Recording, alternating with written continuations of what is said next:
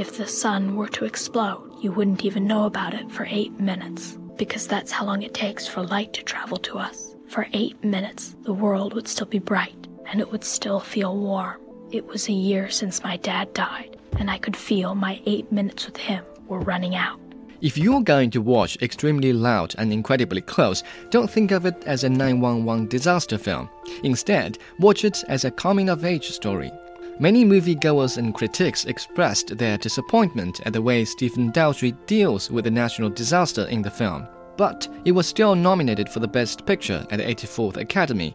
In fact, this film, having received an average rating of 46 out of 100 on Metacritic, was the worst reviewed movie to receive a Best Picture nomination in the last 10 years. Well, take a look at how that was possible. There had to be a lock. 114 I would find it because he wanted me to find it. And I would find it because it was the only way I could stretch my eight minutes with him. Maybe I could stretch them forever. Nine year old Oskar lost his father in the 911 attacks, but he believed his father left him a final message. So, he began his journey searching around New York City for the lock that fits a key he found in his father's closet. In the process, he learned to cope with his loss and overcome his fears. Because he's gone, Oskar. He's gone and he's not coming back. Never. I don't know why a man flew a plane into a building. I don't know why my husband is dead. But no matter how you try, Oskar, it's never gonna make sense because it doesn't. It doesn't make sense. The part that unnerved most critics was perhaps the director's literary, sentimental, even pretentious presentation of the tragedy. The story is led solely by the narrative of the little boy, who seems mature beyond his age, but who has the tendency to indulge in fits of emotional outbursts. However, since the movie was adapted from Jonathan Safran Foer's novel of the same name, the director can be blamed for the adaptation, but definitely not the sentimentality.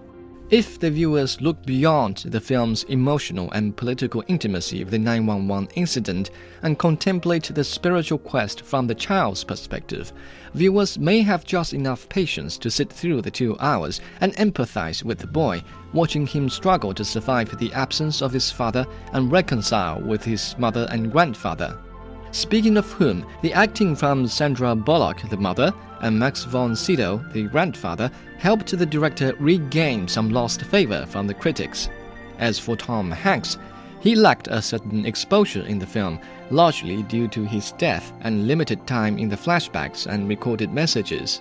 Compared to the imposing lead, all the supporting roles appeared much more natural and authentic, and their help was vital for the director to deliver his more tear jerking combos.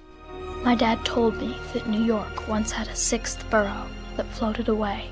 They tried to save it, but they couldn't, and it's never coming back. As much as I want him to, my dad is never coming back, and I thought I couldn't live without him, but now I know I can. I think that would make my dad proud, which is all I ever wanted.